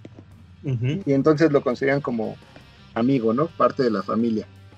Y eh, al mismo, en- al mismo tiempo, este, ya recientemente los Kree y los Shi'ar se unen y para escogen al híbrido este, de ambas razas para que los pueda guiar, que es eh, Hulkling, el de los este, De los Young Avengers. Pero, pero entonces no son los Shi- eh, Perdón, pero entonces Ah. no son los Shear, son los Skrull. Skrull, ¿no? Estoy, estoy dic- diciendo Shi'ar, no, perdónenme. Ya la regué, son, exactamente, son los Skrull. Ok. Perdón, perdón. Este, y entonces, pues bueno, ya Hulkling eh, une a ambos imperios y este y van a atacar al, al- a los Kotati que es- se reunieron en torno al, al hijo de, de Mantis, ¿no? Y este, pero los Avengers este, apoyan porque lo conocen a, a este a- al Kotati, a- al, hi- al hijo, y, este, y resulta que él es el malo, ¿no? Este, entonces utiliza a los Avengers para tener más poder y empieza a, destru- eh, este, a destruir. Y entonces este, puede llegar a un. eh, tiene. mm, alcanza un gran poder y entonces invade la Tierra. Este, al mismo tiempo que está atacando al- al- a, a la Alianza Kree, ¿no? Y este. Ya la guerra se viene a la Tierra. Este, que se supone que como siempre ha sido un punto nodal, donde si la, de, la gobiernan ya podrían destruir todo el universo, y ya saben, ¿no? Y este, y entonces eh, parece que son muy poderosos, ya, y ahora los Kotati, y entonces se vuelven el, el, el enemigo común. Sin embargo, la parte importante es que algo está pasando con Funkin, este, y se revela en el último número que en realidad ya está casado este, con su pareja, ¿no? Que es este. Wiccan. Y este. Y la verdad es que la serie viene bastante interesante. Este, va, está escrita por eh, Dan Slott eh, Ah, y por. Ali y por Ali Wing y por Dan Slott. Entonces, este, la historia la verdad es que está muy bien contada. El dibujante de la saga principal es Valerio Schitti. Y lo que me gusta mucho es que Marte Gracia, el mexicano, es el que está haciendo los colores. Y la verdad es que hace un muy buen trabajo aquí. Sí, su paleta de colores es muy padre. Sí, sí, sí. Y como hay mucho de la parte del espacio, explosiones y todo esto, la verdad es que visualmente también está bastante bien la serie. Y ahorita van a colocar ahí a los cuatro fantásticos, ¿no? Creo que los cuatro Sí, al- fantásticos, sí, pero del lado de los Kree, ¿no? Mm, e- Es que en realidad eh, en, la- en los números, digamos, previos, este, los cuatro fantásticos andaban en, en el espacio, quedan varados y llegan a un mundo este, que es como, eh, co- como unas vegas, como Las Vegas, pero espaciales, ¿no? Hay este, apuestas, hay todo esto. Y entonces ahí rescatan a unos combatientes niños, literal, este, que son eh, uno, un Kree y un este, Skrull. Entonces, porque los, ahí dentro de ese lugar los ponían a pelear y había apuestas de por medio, por supuesto. Y este, ellos los rescatan y se los llevan. Y entonces por eso este, estaban ahí del lado de los, de los Kree en, en un principio, ¿no? Sí, claro. Ahora, el- en el último número, por ejemplo, de los Fantastic Four, está interesante porque este, los niños que están en la Tierra, junto con Valeria y con Franklin Richards, pero este, son atacados. Y entonces este, llaman refuerzos y llegan este, Wolverine y Spider-Man. Y, y hacen una nueva versión de los Cuatro Fantásticos, con ellos cuatro, con Valeria, con Franklin, con Spider-Man y con Wolverine, cuya misión ahora va a ser rescatar al niño Kree que, este, que ellos eh, tenían como en su custodia, porque fueron este, atacados por unos, por unos Kotati y se lo llevaron al niño. Entonces, ahí va a estar interesante. Bien, de- hecho, eso explica, fíjate, lo que, lo que platicas del villano, que es el hijo de Mantis, eso explica por qué, esto está curioso, la última semana antes de que se diera el, el corte por la pandemia, la, la última semana que estuvieron abiertos todos los Fantástico y Comic Castle, esa semana salieron True Believers de Empire. Y, y uno de los que, que salieron, que aquí lo tengo, es la boda de, es un, es un Giant Size Avengers, que es la boda de Visión con Wanda y de Mantis con Swordsman. De hecho, en la portada están las dos parejas casándose. Eso explica por qué, por qué lo sacaron justamente para este este, momento. evento. Sí, claro. sacaron la transmisión. Ahí lo tengo. De hecho, fíjate, el otro día no lo he leído, te lo tengo pendiente de leer para, para hacer un video, ¿verdad? De hecho, acabo de hacer el de la boda de Sue Storm Rick Richards. Entonces también la boda de Visión y Wanda, pues ya ves que va a salir la, la serie de, de Visión y de WandaVision. Entonces sí, justamente para eso sacaron ese, ese cómic. Sí, está sí, bastante interesante. Fíjate que se escucha interesante eso de, de Empire. A ver si le doy una checada, así me llamó la atención. Así como lo platicaste. Y la parte interesante es que por lo mismo de la pandemia no tiene tantos ahí, ¿no? Entonces te puedes concentrar básicamente en la historia y no, no pierdes absolutamente nada. Órale, no, igual a ver si lo reviso. Fíjate que sí me llamó la atención. Eh, sobre todo se, se ve que, por, por cómo lo platicaste, son puros personajes que ya todo, la mayoría, ya estamos familiarizados con ellos. Como por ejemplo, lo que mencionabas ahorita de que pues el hijo de Mantis, ¿verdad? Es un personaje ya muy antiguo. Mantis, pues, escribieron, la, lo escribieron Guardianes de la Galaxia. Igual también este, pues Hawkling, que pues es un personaje que ya tiene sus años, ¿verdad? También ahí. Y pues los Kree, los Skrulls que ya han salido en las películas. Fíjate que me llama la atención que también acaban de sacar un TPB, una nueva edición de la guerra Kree Skrull, Ah, mira. también por lo mismo. Que es una historia, pues ya ves que tiene ya bastantes años la guerra Kree Skrull.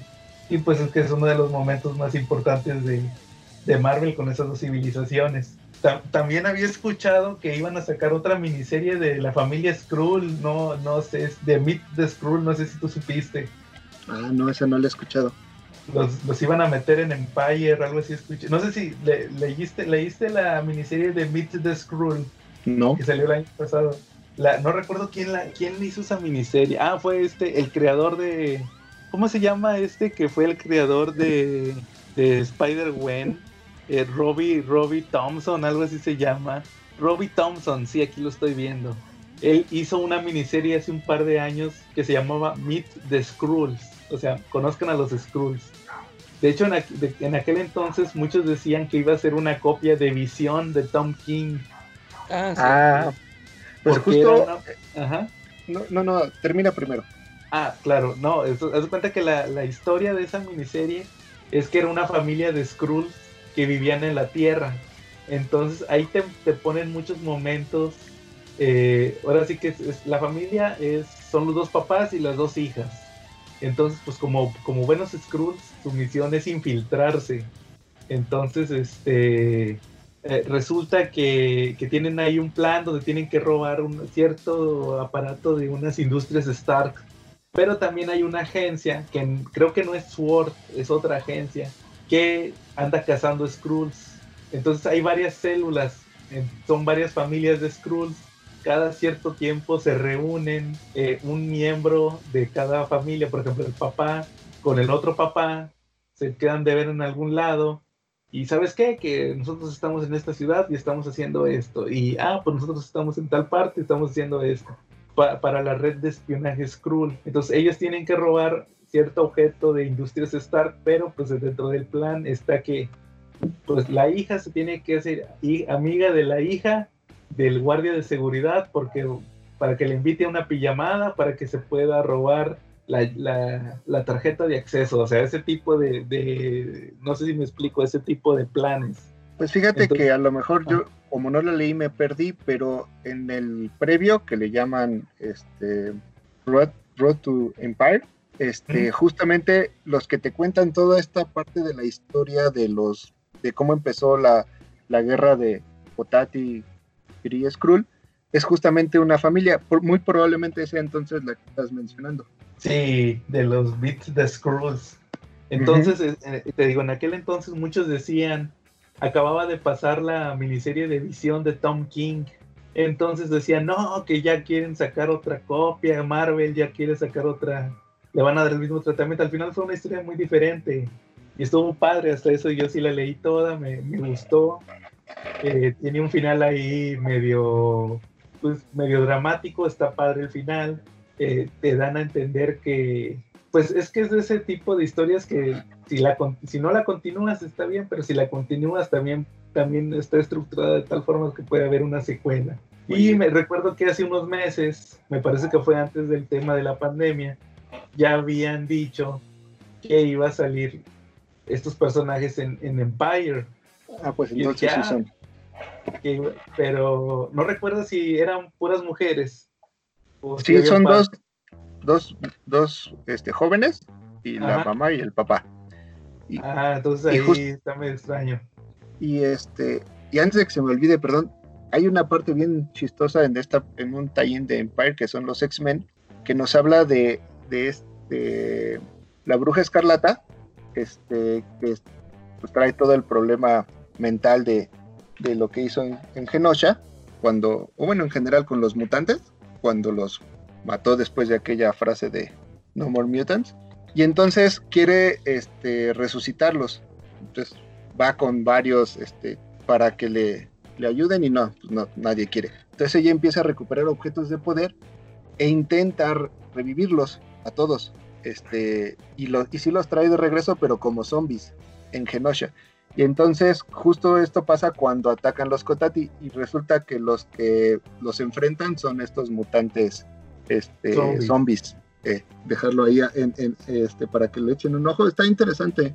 Pero, pero, por ejemplo, ¿son los que se murieron eh, en Genosha o los que perdieron los poderes por No More Mutants? Este, según yo, este, son, quiere revivir a todos, pero hace el intento porque había una gran cantidad de mutantes en Genosha. Ahí es donde hace el intento de revivirlos. Entonces, por lo que recuerdo del cómic es, son como este, unos 8 millones, este, no me acuerdo si 16 millones de, de mutantes los que ella revive, pero como, como zombies. Y lo ahí al final del, del número uno, lo chistoso es que dice, "No, habíamos 16 millones de mutantes, pero adivina qué, 2 millones éramos vegetarianos, ¿no? Entonces, son los que están enfrentando a, los- a la invasión Kotak. Sí, porque de hecho, eh, tú, tú que eres muy fan también de los X-Men, de Hickman, de lo que está haciendo Hickman, acuérdate que también en Hickman, en lo de Hickman, están con el tema de regresar los poderes a los que los perdieron por culpa de Wanda. Ese, número se, se me hizo muy bueno. Ese de, el el regresando poco a poco, ¿no?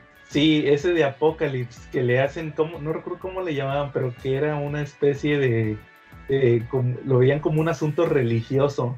No sé si recuerdes que... Sí, sí, este, incluso hay, hay un debate moral, ¿no? Ahí al Sí, entre- respecto de que cómo están dándole todo el significado este, religioso o, o impuyendo de toda esta parte del mensaje religioso a lo que están haciendo para resucitar a los mutantes, ¿no? Hay toda una festividad alrededor de, ¿no? Sí, no, Charlie, no sé, tú Calaca también, no sé si ustedes les había platicado cómo, cómo les regresan los poderes No, a no los que los tuvieron por Wanda. Eh, les hacen una ceremonia donde se juntan todos los mutantes. De hecho, hay ciertos mutantes que no quieren ir, como Wolverine.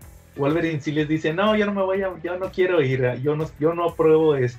Resulta que les hacen así como un, como un renacimiento, entre comillas, porque lo que hacen es que Apocalypse pelean con Apocalypse. Tiene, el, el mutante que quiera re- recuperar sus poderes tiene que pelear a muerte con Apocalypse. Obviamente Apocalypse lo va a matar. O sea, pelea, Apocalypse lo mata y luego usan este esta, eh, proceso que, que se vio en House of X para revivirlo.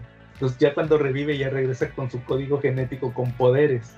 Lo, interesante, lo interesante es que cuando pelea con Apocalypse, ahí es donde se pone bueno el debate porque Apocalypse empieza a decir, ahorita tú eres indigno y eres un humano, no sirves para nada. Y, y el mutante tiene que, el mutante sin poderes tiene que pelear con Apocalypse y tiene que justamente morir, tiene que ganarse el revivir. De hecho, ahí en esa historia es, es una hermana de Cannonball que perdió los poderes. Entonces ahí le dice, ¿cómo te llamas? No, pues me llamo fulanita. No, tú no te llamas. ¿La Page? ¿La Page Guthrie o la otra? Eh, no recuerdo, creo que sí. Es ¿Por que tiene varias hermanas. Sí, la Page es la que está más, más así, más, más de la edad de merecer, ¿no? Pues no recuerdo, Charlie, pero me acuerdo porque hasta le dice justamente que, ah, eres Guthrie, entonces, este, tu familia siempre vienen mutantes, es una orgullosa familia mutante. Tú no eres nadie porque no tienes poderes, eres una humana, no eres digna. Y la chava pues tiene que pelear, va a muerte. Y le mete sus cuchillazos el, el apocalipsis y, al final pues ahora sí que la mata enfrente de todos. Sus hermanos tenían que verla morir, cómo moría.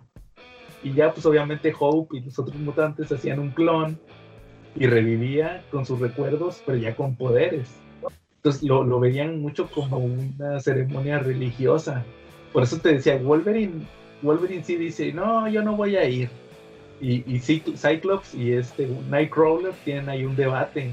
que que- qué tan religioso ven eso? O sea, pues son esos aspectos que Hickman mete con la nación mutante que ya hasta su propia religión. Si ya tienen su escritura, también tienen su religión.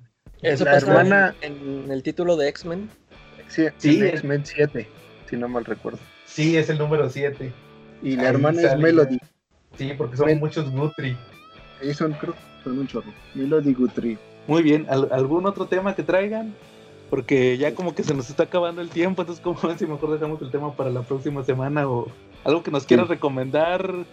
No, no, no, adelante. No, no, no, adelante. Fíjate, a ver, yo este a- apenas acabo de leer eh, los números de Jupiter's Legacy que te robé. Ah, no, Jupiter No, Circle que me Circle. quitaste, que me Eh, quitaste. Me los ganó, me los, lo- para los que no lo sepan, la calaca me los ganó en la venta de Fantástico. y yo fui el que le dije que estaban ahí. ¿En inglés o...? eh? Sí, en inglés, por En supuesto, ¿verdad? En inglés. Sí, yo tuve que comprar el hardcover en español. Ajá, Calaca, leíste el, el Jupiter Circle volumen 1. Sí, ya leí todos, pues ya es que mm, creo que nada más faltaban como tres números de los. 12. Y fíjate que me gustó mucho. Yo, ya ves que en la- las últimas reseñas que he hecho de Mark Millar ya no, no me han gustado sus historias. Las, No, las no, que ha ya- sacado. Sí, ya o sea, como como, que que- está usando mucho su, el mismo el mismo recurso, ¿no? Ya, ya como que ya todo lo ve como película. Ya Sí. es vender el guion. Sí, Y- sí, sí, sí. Sí, te digo, este, en, en esas ya, o sea, siempre es que una revelación al final y que no sé, o sea, siempre es lo, ya sabes qué esperar de esas historias. Y, y aquí sí sentí que como que a esa historia de Jupiter's Legacy, Jupiter Circle, como que sí, sí la tiene bien planeada. De hecho, pues yo ya tiene mucho tiempo que leí esas de Jupiter's Legacy, la serie original con Frank Whiteley, y ya casi ni me, ya casi no me acuerdo, no me acordaba. Y recuerdo que cuando leí esas, esos números de Frank Whiteley, esta serie de Jupiter Circle, yo siempre le hice el feo porque dije, ah, esa no la va a dibujar Whiteley. Y, y yo dije, pues es- esta nomás la está metiendo para rellenar mientras Whiteley termina la, la serie original, ¿no? La serie principal. Pero sí me gustó mucho cómo este, te cuenta la historia de los de estos personajes, los originales, los primeros que obtuvieron poderes.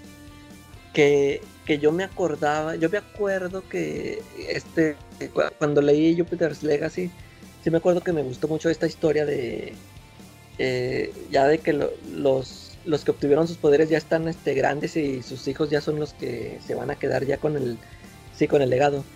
Y mm, o sea, yo me acuerdo más esta historia de, del hijo que traiciona al papá y que lo mata y, y que todo, que sí te muestran que el, que el carnal del, este, el Simpson, se llama Simpson, ¿no? Sí, es Brandon Que- Simpson. Ah, el, no, el- el hermano que lo traiciona es Sheldon. Sheldon. No, Walter, Walter. Sheldon es el, es Utopian. eh, Este, que pues desde ahí te muestra que pues es acá muy, muy bañado el carnal. Pero aquí ya me, me gustó mucho estas, estas historias, que, que es lo que te digo, que, que, que empecé a leer y me, me gustó mucho que fueran como one shots, donde es- este, historias de dos números que te, que te- que le dan profundidad a su personaje. Y, y sí, me gustó mucho. Tú nada más leíste el primer volumen, ¿verdad, Joe? No, yo ya los leí todos. Ya lo leíste Pero todos? Sí, este, y ya ves que en el segundo volumen ya sí se va una historia más, este, más lineal. más lineal, sí, por Sí. esto de, del, ¿cómo se llama? El, el, el que se va, el que anda de morado, Es- Sky Fox. Skyfox. El papá de, el papá de este. Ay, ¿cómo se llamaba? Hodge, ¿qué me acuerdo. Hodge, el papá de Hodge. Sí. Sí.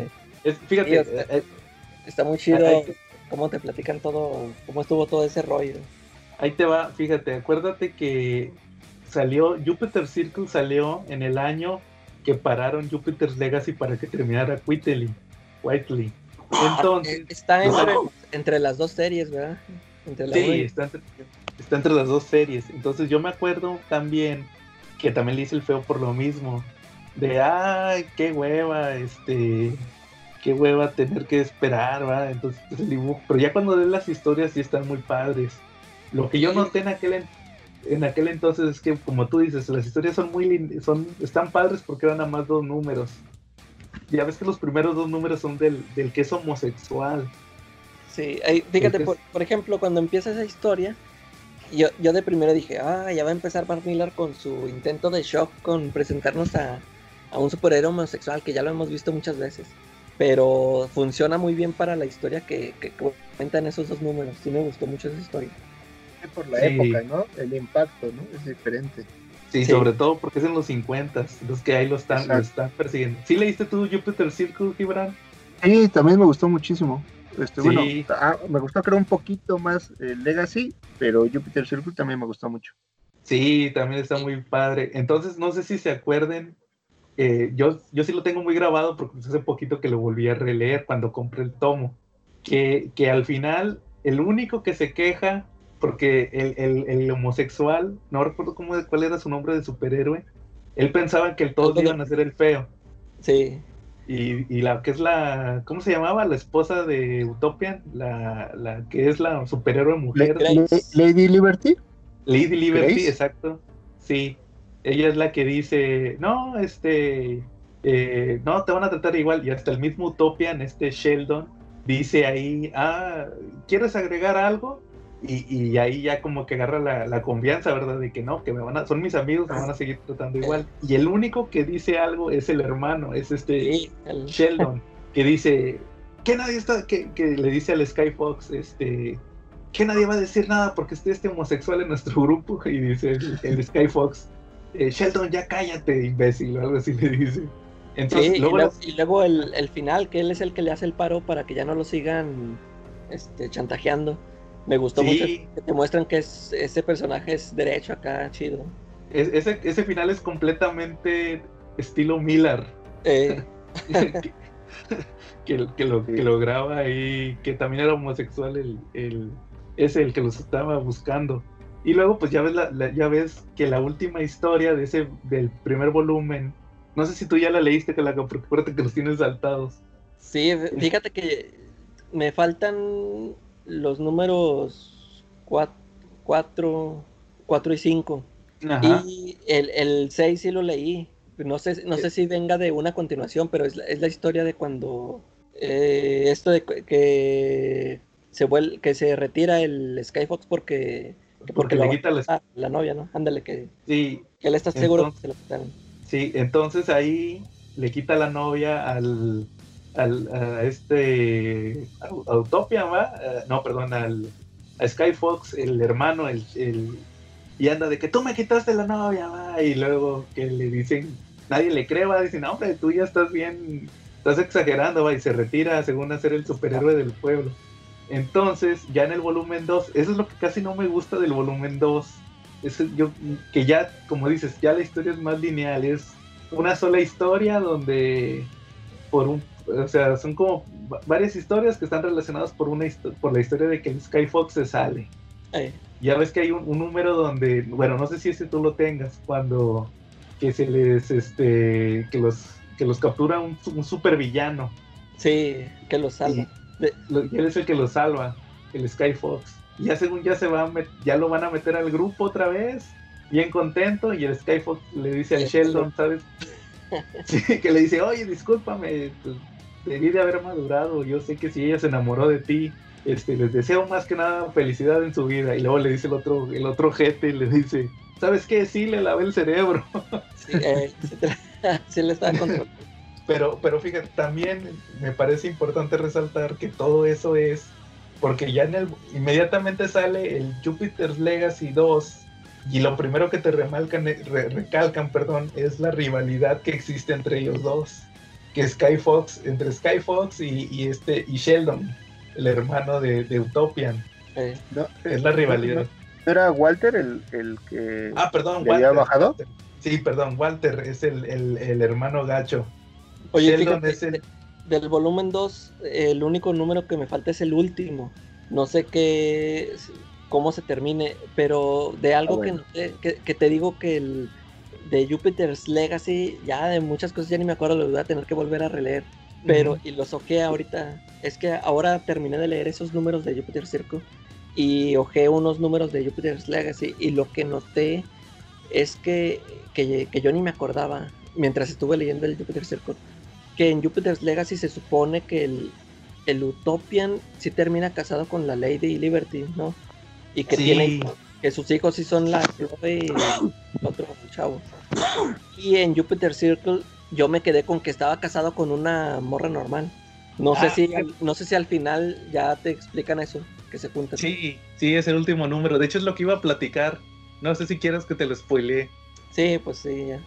Fíjate, ha- hago mucho la comparativa justamente con el Superman. Y ahorita que acabamos de leer el Superman, el Superman Up in the Sky, Sí.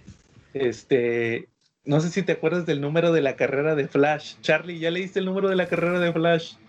Sí, claro. Es una de las carreras que ha tenido con Flash Superman. A mí me gusta Sí. más otra que convocó Mr. Split, pero pues esta está muy buena. Eh, no sé si se acuerden de la parte donde dice del dinero que, que el ex Lex Luthor Luthor. iba a Oh. dar un millón de dólares más y que supuestamente el remordimiento de Superman de perder ese millón de dólares iba a ser como que la tortura.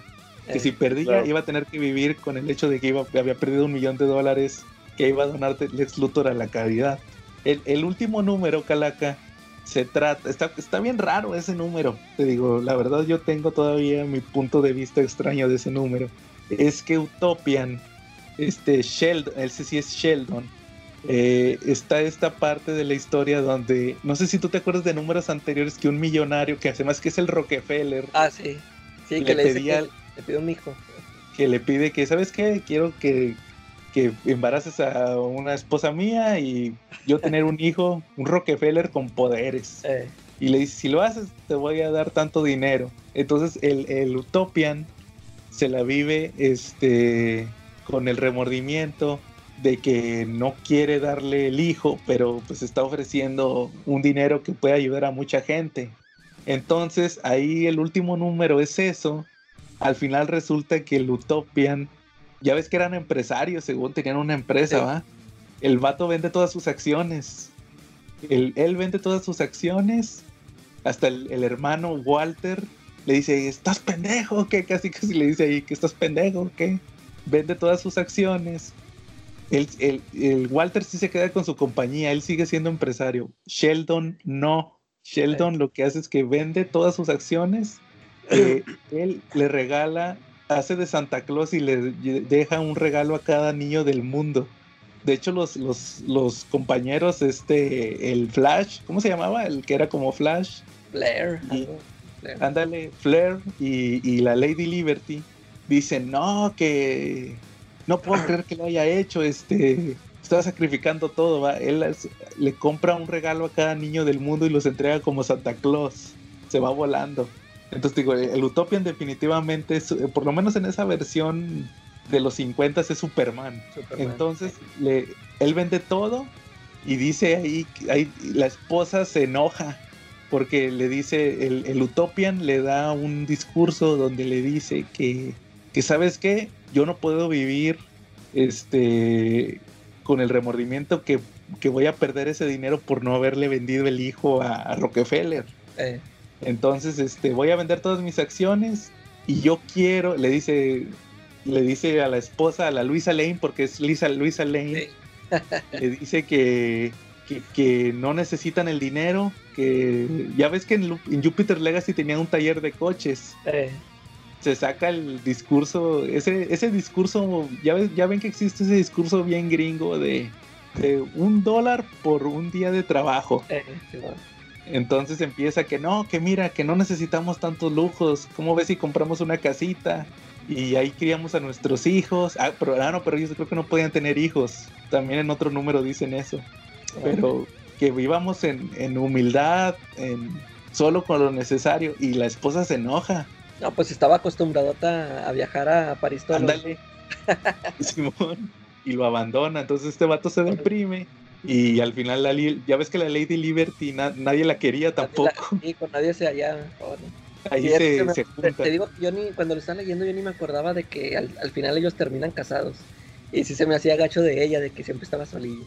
Sí, entonces al final se casan y, y, y al final, creo que la última viñeta es que ya se casaron y ya tienen a los dos chavitos, a, a, a los dos hijos. Eh, órale.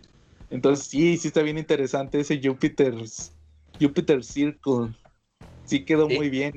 Sí, te digo, es, es de los trabajos donde sí le echa ganas Miller. Sí, me- sí me gustaron mucho esos números. Sí, Charlie, ¿sí leíste el Jupiter Circle?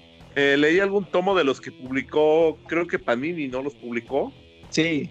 Sí, Sí. leí algún tomo y sí me gustó, regularmente sí me gustó. Eh, yo estaba con la mitad de la trama, eh, me quedé con el número 2 de Jupiter Circle. Sí, de hecho a mí me falta el tomo 2 en físico. Digo, yo los leí en, en línea y sí me gustó. La- de hecho, hasta la segunda leída fue cuando me gustaron, porque les digo, la primera fue cuando yo estaba impaciente que ya termina el, el Jupiter Legacy. Eh, Entonces hasta ahorita que los terminé de leer. ¿Cómo ven? Muy bien. Pues está muy padre. Sí, recomendado muy bien. El ya, a ver cuándo sale el final, ya con... que lo anunciaron que iba a salir en 2019, creo, ¿no? Ah, sí. Pero algún día saldrá. ¿Y cómo ven si terminamos esto por esta semana? Muy bien. Sí, muy bien. Ya ni tocamos el tema. Sí, no pasa Será nada. para. La otra semana. Así nos, así nos, este, así nos extendemos, pero está más padre cuando nos extendemos así porque vemos los, vemos con más detenimiento ciertos temas. Sí, Claro, claro. Eso- me eso parece padre. perfecto. Es lo padre la, la plática. Muy bien, entonces, este, si no hay nada más, Charlie, despide, Charlie, eres el conductor. Ok, bueno, pues no hay nada más que agregar. Estuvimos en este programa. Estuvo Charlie, Showman. Joe, el que nadie quiere, pero como quiera habló. La calaca. y nuestro invitado. Gibran, gracias por el espacio. Saludos a todos. Y nos vemos la próxima semana. Nos escuchamos la próxima semana. ¿Vale?